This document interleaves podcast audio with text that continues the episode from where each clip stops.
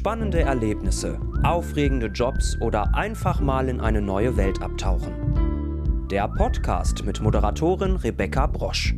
Interessante Stories für interessierte Menschen. Rebecca trifft.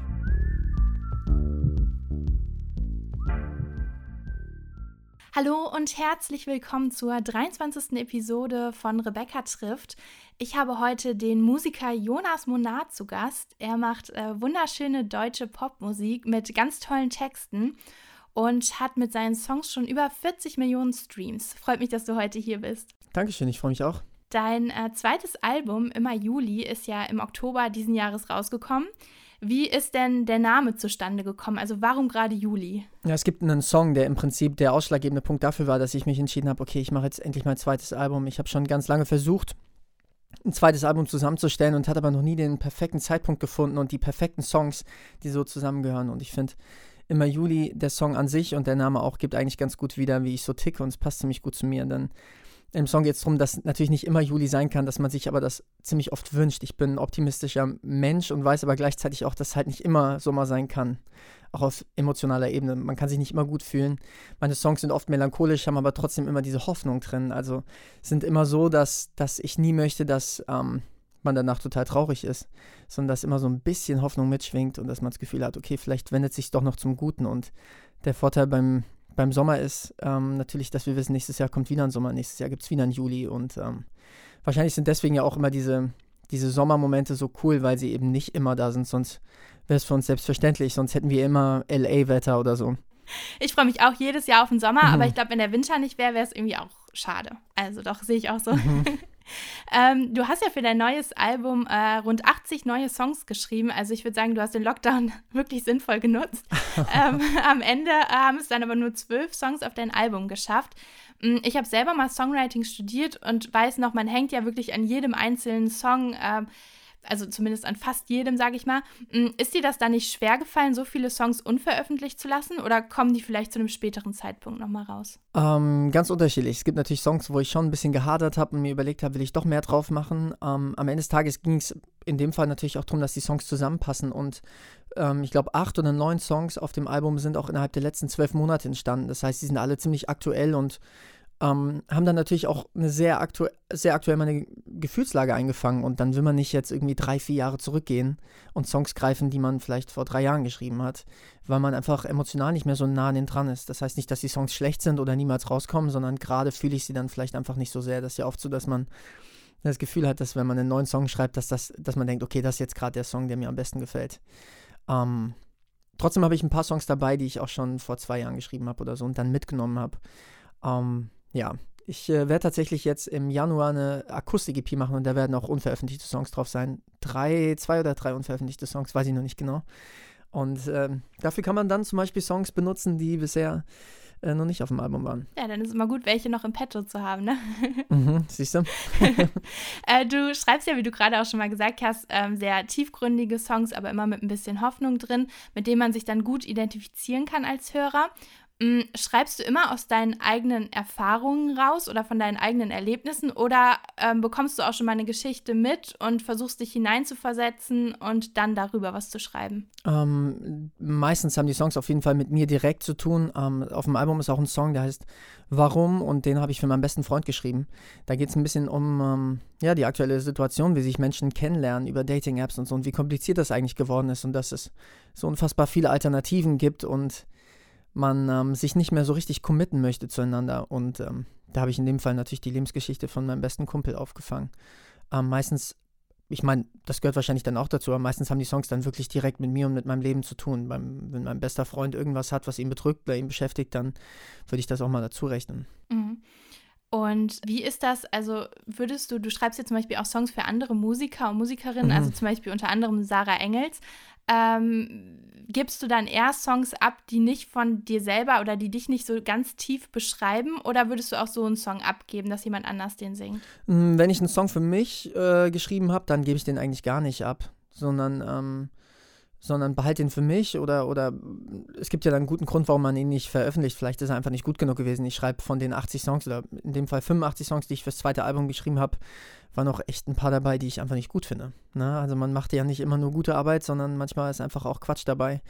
Und ähm, das gehört wahrscheinlich auch zu so einem Reifeprozess als Songwriter und Künstler, dass man das dann auch erkennt und äh, nicht ständig völlig euphorisch durch die Gegend hüpft und denkt, wow, das ist mein bestes Werk bisher. Und wenn ich für andere Künstler schreibe, dann schreibe ich entweder mit denen, wenn die mit im Raum sind, für die und dann versuche ich mich komplett auf deren Lebenssituation und deren Stories einzulassen. Das heißt, ich stelle natürlich auch viele Fragen.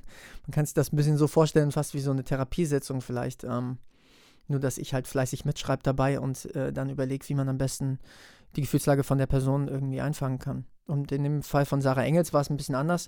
Äh, da hatte ich eine Songwriting-Session mit Cassandra Steen und einem Produzenten zusammen, Rainer Rütsch, und ähm, wir haben ursprünglich für Cassandra geschrieben und äh, Cassandra hat den Song dann aus welchen Gründen auch immer nicht rausbringen wollen. Ich fand den Song aber super und dann haben wir den an unseren Verlag abgegeben und gesagt, ey, wenn ihr einen Künstler oder eine Künstlerin habt, die denken, okay, das passt perfekt, ähm, dann sagt Bescheid. Und dann war das fünf Jahre später tatsächlich, der Song ist schon über fünf Jahre alt, äh, der Fall, dass Sarah Lombardi oder Sarah Engels, ich weiß gar nicht, wie sie offiziell gerade heißt. Ich glaube jetzt Sarah Engels, aber ah, okay, ja. okay. Ähm, ja.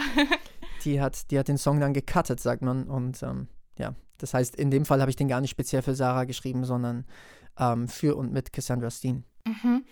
Und warum schreibst du generell für andere? Also ist es einfach so was, dass dir Songwriting auch sehr viel Spaß macht? Weil jetzt könnte man ja auch denken, du machst ja selber Musik, dann schreibst du nur für dich. Oder ist das einfach noch so ein, sag ich mal, was, was dich nebenbei noch erfüllt? Übelst. Es ist eine ganz andere Arbeit natürlich, wenn man sich nicht mit seinen eigenen Gefühlen äh, auseinandersetzen muss. Manchmal ist das ja auch gut.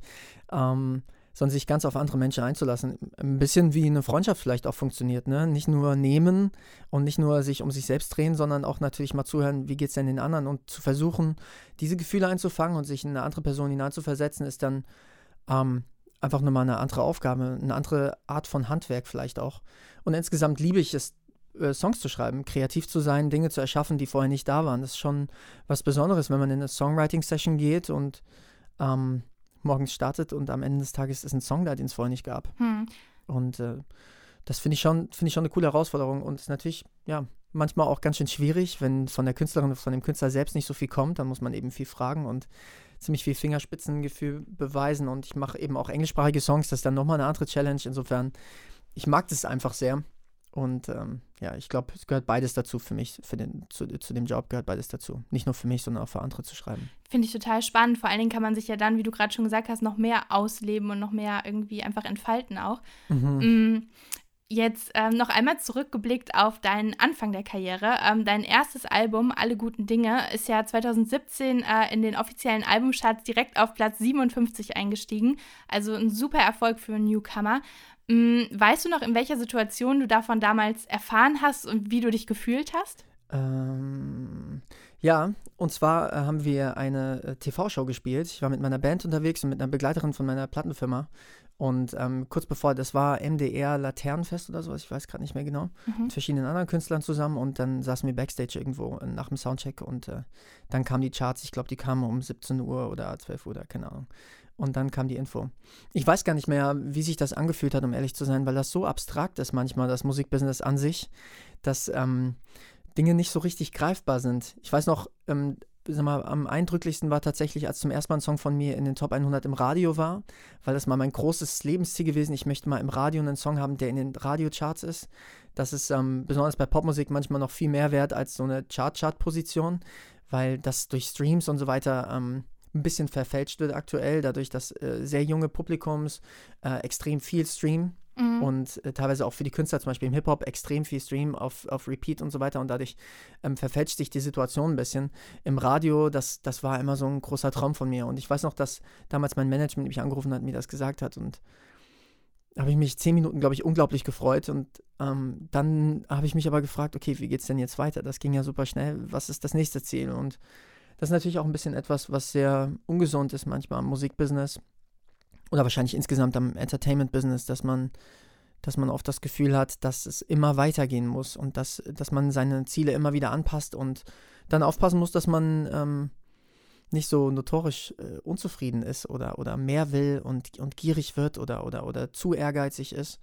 Insofern, das äh, muss man immer wieder neu austarieren und versuchen die Dinge, die sowieso nicht messbar sind. Ich meine, wie viel sind 100.000 Streams? Das klingt erstmal unglaublich viel und ähm, wenn man aber in die Charts will, braucht man 100.000 Streams am Tag zum Beispiel.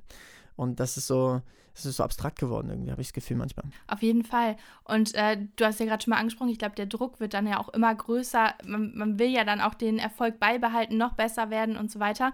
Ja, und äh, da kommt mir so ein Zitat, ich habe nämlich ja ein bisschen über dich äh, recherchiert und habe da was gefunden, was du gesagt hast. Ähm, und zwar, die größte Entwicklung war für mich eine innere, die Dinge passieren zu lassen und auf seine Stimme zu vertrauen.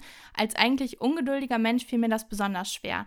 Super Zitat, weil ich glaube, es geht halt sehr, sehr vielen Menschen so, mir auch. Mhm. Man äh, plant immer alles, man will immer alles gut hinbekommen und so weiter und möglichst schnell gut hinbekommen. Mhm. Ähm, wie hast du es denn geschafft, so ein bisschen gelassener zu werden? Ah, einfach Übung wahrscheinlich. Ähm, das kommt dann mit Erfahrung, wenn man merkt, dass man, also besonders im Musikbusiness ist bei mir immer das Problem am Anfang gewesen und mittlerweile habe ich das einfach akzeptiert, dass man viele Bereiche nicht beeinflussen kann. Also meine Musik ist nur ein ganz, ganz kleiner Teil dessen, was am Ende ausschlaggebend dafür ist, ob etwas erfolgreich ist oder, oder gehört wird oder irgendwo stattfindet und, und Menschen berührt. Ne, wenn ich nicht in Playlisten komme äh, bei den großen Streaming-Anbietern, dann ist die Wahrscheinlichkeit, dass viele Leute meinen Song hören, extrem gering plötzlich. Also man ist so abhängig von den Streaming-Anbietern und von gewissen Playlisten und von Momentum und von, von seinem Team drumherum, dass die einen guten Job machen, dass man irgendwann einfach äh, vielleicht auch relativ äh, bitterlich anerkennen muss, dass dass das wohl dazugehört und dass es extrem viel um Glück geht und um ja, den richtigen Moment abpassen und das kann man eben einfach nicht immer selbst beeinflussen. Auf jeden Fall. Und äh, ich glaube, was dir bestimmt auch geholfen hat oder was ich mir vorstellen kann, was auf jeden Fall für eine breite Öffentlichkeit dann gesorgt hat, war ja, dass deine äh, Songs nie zu Ende und hält.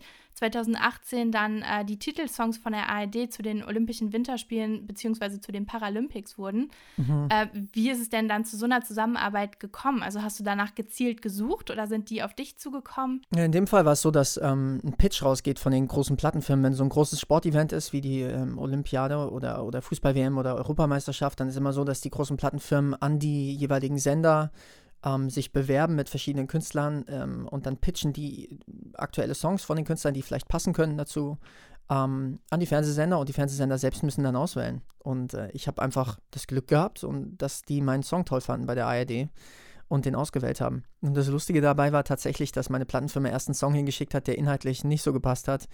Ähm, und dann haben die gesagt äh, von der ARD, dass äh, sie, sie mich cool finden als Künstler, aber ob ich auch einen passenden Song hätte. Also das war echt unwahrscheinlich, weil normalerweise, wenn du keinen passenden Song einreichst, dann nehmen die einfach einen anderen. Also es gibt ja ganz viele tolle Künstler, die tolle Songs zu dem Zeitpunkt eingereicht haben werden und insofern, ähm, da hatte ich echt Glück, dass da jemand war, der sich wirklich die Mühe gemacht hat, nochmal nachzufragen. Und dann haben die mein ganzes Album eingeschickt und hat gesagt, okay, nie zu Ende ist der Song, den wir unbedingt haben wollen.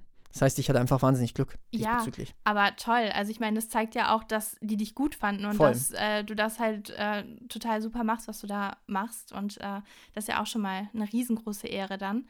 Total, ja. Mm, jetzt hast du ja 2016 auch einen Vertrag bei Universal Music unterschrieben. Also ich glaube, das ist das, worauf auch sehr, sehr, sehr, sehr viele Musiker hinarbeiten, was äh, so ein Lebenstraum ist. Mm, jetzt hast du den Vertrag aber gekündigt.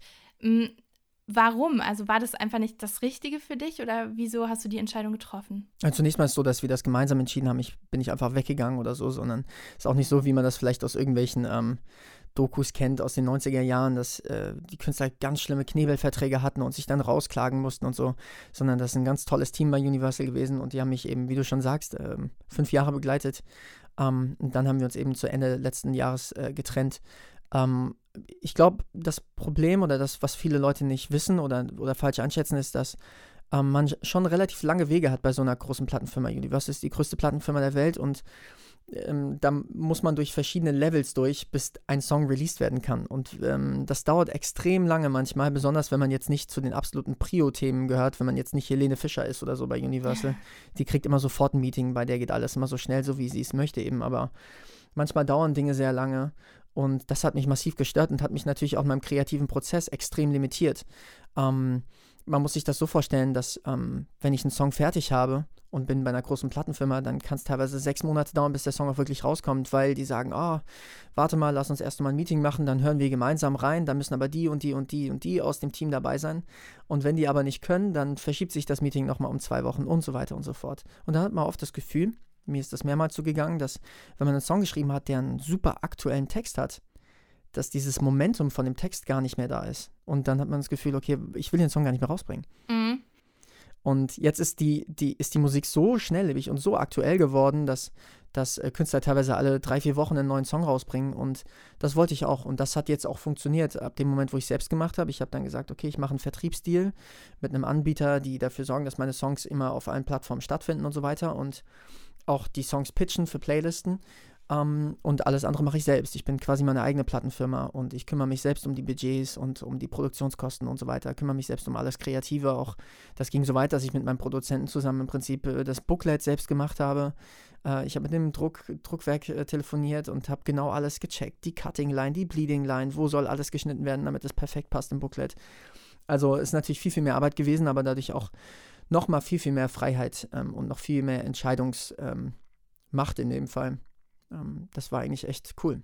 Ja, ich kann mir das für Musiker total gut vorstellen, wenn man dann halt auch alles, sage ich mal, mitentscheiden kann und so weiter und nicht von anderen abhängig ist. Mhm. Aber ist es jetzt so, was, sage ich mal, Erfolg angeht, ein Irrglaube, dass es dann nur, sage ich mal, über die riesen Plattenfirmen geht? Also es geht auch gut so, wenn man sich reinhängt? Natürlich, also Natürlich, natürlich. Ich glaube, ähm, es war total wichtig, dass ich für mein erstes Album die, die Singles danach, ich habe ja dann noch vier weitere Singles veröffentlicht über Universal. Ähm, das war total wichtig für mich und hat mir unglaublich geholfen. Deswegen, ich glaube, das Wichtigste ist, dass man erstmal nicht undankbar ist, sondern Klar. es war eine tolle Zeit und das hat super viel Spaß gemacht. Und ähm, ich glaube nur, dass man nicht davon ausgehen sollte, dass wenn man bei einer großen Plattenfirma unterschreibt, dass man dann zum Superstar wird. Das passiert einfach nicht, sondern man muss genauso hart arbeiten, wie wenn man es selbst macht, nur dass man halt ein paar Unterstützer hat das kann bremsen und das kann total helfen. Und ähm, man muss sich das Konzept von großen Plattenfirmen schon so vorwerfen, äh, vorstellen, dass im Prinzip äh, vielleicht zehn Newcomer gesigned werden, unter Vertrag genommen werden und die böses Bild äh, werden an die Wand geworfen und einer bleibt kleben und der verdient so viel Geld, dass die anderen neun ruhig runterfallen können und das funktioniert dann. Mhm. Ähm, das klingt jetzt viel böser, als es eigentlich ist. Ich meine, das ist einfach nur Wettbewerb ein Stück weit. Ähm, aber das muss einem einfach klar sein. Also nur weil man einen Vertrag unterschreibt bei einer Plattenfirma, wird man jetzt nicht stinkreich und, und, und ist ein Superstar automatisch. Und deswegen, also für mich ist es super, das jetzt selbst zu machen. Und tatsächlich ist es ja auch so, dass ähm, meine Songs gut funktioniert haben bisher vom Album und ähm, das auch schon ein paar Millionen Mal gestreamt wurde. Insofern, ich bin da total, total happy und dankbar. Und man muss natürlich auch sagen, ehrlicherweise, mir bleibt natürlich auch viel mehr davon, als wenn ich bei einer Plattenfirma bin. Also man hat andere Prozente, die einem am Ende bleiben von den Einnahmen. Mhm. Insofern kann das schon auch interessant sein. Und ich glaube, dass mittlerweile die Musikbranche sich total geöffnet hat, diesem Konzept gegenüber, dass man sagt, warum sollte ich eigentlich jetzt zu einer großen Plattenfirma gehen? Viele Leute entscheiden sich ganz bewusst, obwohl sie Angebote vorliegen haben von großen Plattenfirmen, dagegen und sagen, ich mache alles selbst, ich möchte lieber das selbst im Griff haben und mir geht es nicht um das schnelle Geld oder große Vorschüsse, sondern mir geht es darum, dass dass ich meine Musik so machen kann, wie ich sie machen möchte. Trotzdem möchte ich noch sagen, ähm, es war jetzt nicht so, dass ich nichts zu melden hatte bei Universal, sondern das ist total auf Augenhöhe gewesen und ich habe ein, ich weiß jetzt nicht, ob das, ob das ähm, vielleicht zu kompliziert ist, aber ich habe ein Bandübernahmedeal gehabt. Das heißt, ich war schon der, der über seine eigene Musik komplett entscheidet und ich verkaufe dann quasi die Aufnahme an die Plattenfirma. Ich lizenziere die weiter. Es war jetzt nicht, dass ich einen Künstler-Exklusivvertrag hatte, bei Universal und die ähm, mir die Songs hingelegt haben, sondern ich habe damals auch schon meine Songs geschrieben, war total an der Produktion beteiligt, habe auch ganz viele Planungen für Musikvideos mitgemacht. Insofern, also ich war da jetzt nicht unkreativ voll und hatte nichts zu sagen und jetzt, jetzt ist alles anders. Ja, das ist auf jeden Fall rübergekommen. Also äh, es finde ich aber spannend, wie dann auch so der Weg einfach weitergeht und so. Ich glaube, das ist halt auch für die Hörer ganz interessant, mal so nachzuvollziehen, weil man, mhm. wenn man gar nichts mit der Musikbranche zu tun hat, äh, ist man ja erstmal so ein bisschen so laienhaft und denkt, das ist so der einzige Weg. Und deshalb ist es halt spannend, auch mal andere Wege und Richtungen einfach mal zu zeigen. Total. Jetzt haben wir ja schon ganz viel über deine Musik gesprochen. Jetzt würde ich aber gerne auch noch so ein bisschen was über dich äh, privat erfahren, einfach.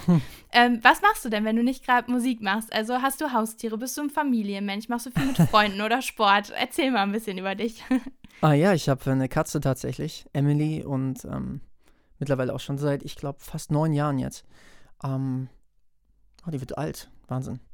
Ähm, natürlich, ich mache wie jeder andere auch. Ich habe ich hab eine große Familie, ich habe drei Brüder und äh, versuche die möglichst häufig zu hören, zumindest am Telefon und, und wenn es geht, natürlich auch zu sehen.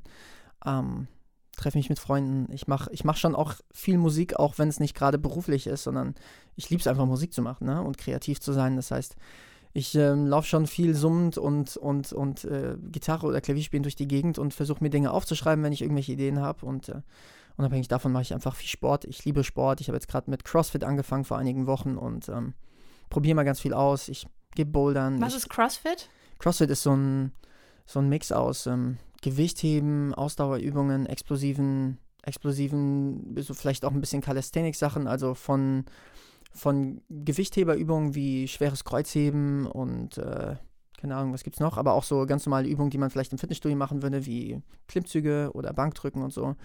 Aber alles so ein bisschen mehr auf ähm, Funktionalität ausgelegt. Ne, man muss sehr hoch springen können, man braucht eine Kondition und gleichzeitig braucht man trotzdem auch Kraft. Ziemlich äh, anstrengend tatsächlich. Klingt auch sehr, sehr anstrengend. Ja. Und äh, wie kann ich mir jetzt so, also in zwei Tagen haben wir ja Weihnachten, wie kann ich mir da so dein Weihnachtsfest vorstellen? Verbringst du das dann auch mit deiner Familie Mhm. oder? Ja, mit einem Teil. An Heiligabend bin ich erstmal nur bei meinen Eltern alleine. Meine Brüder sind alle ganz, ganz verteilt in Deutschland. Äh, zwei sind eher im Osten, in Erfurt und in Weimar, und der andere wohnt hier in der Nähe in Hessen, aber schon irgendwie so 40 Kilometer weg. Ähm, das heißt, an Heiligabend werde ich in die Kirche gehen. Ich werde Musik machen in der Kirche zusammen mit meinem Gitarristen und mit einer Sängerin. Das liebe ich immer total. Und äh, danach gehe ich zu meinen Eltern und dann essen wir was Schönes und ja, relativ unspektakulär. Ich versuche einen relativ ruhigen Tag zu haben und ähm, ja, mich bloß nicht zu stressen. Ja, und einfach mal die Zeit äh, mit der Familie zu Hause zu genießen, wahrscheinlich, oder? Ja, total.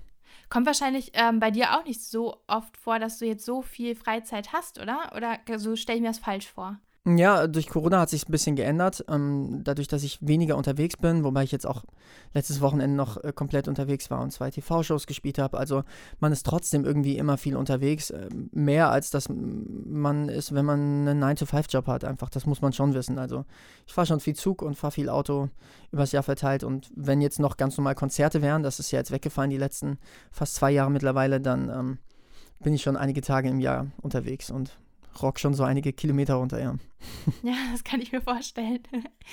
ähm, ich bin ja durch deinen Fanclub auf dich aufmerksam geworden und äh, da dachte ich mir, wenn du schon so coole Fans hast, dann ähm, möchte ich auch mal zwei Fragen von denen einbringen. Okay. Und zwar ähm, hat Tina gefragt, äh, mit welchen Musikern du denn gern mal gemeinsam einen Song aufnehmen möchtest. Hm. Ja, ähm, müssen die, müssen die noch leben? Ansonsten würde ich sagen, auf jeden Fall Michael Jackson. Das äh, würde mich total interessieren. Ähm, das ist ein Riesenidol gewesen, mein Leben lang. Ähm, musikalisch wäre das schon absolut genial und spannend. Und ansonsten habe ich gar nicht so konkrete Vorstellungen davon. Ich habe mit einigen tollen Musikern ja schon äh, gemeinsam im Studio Zeit verbracht. Ähm, ja, ich liebe es, wenn man so, so Crossover-Gedanken hat, dass man sagt, okay, vielleicht mit einem englischsprachigen Artist oder so. Ähm, und das zu kombinieren oder einfach mal zusammen einen Song zu schreiben. Und da gibt es Tausende. Ich würde niemanden ausschließen. Ich bin immer sehr offen und habe Bock.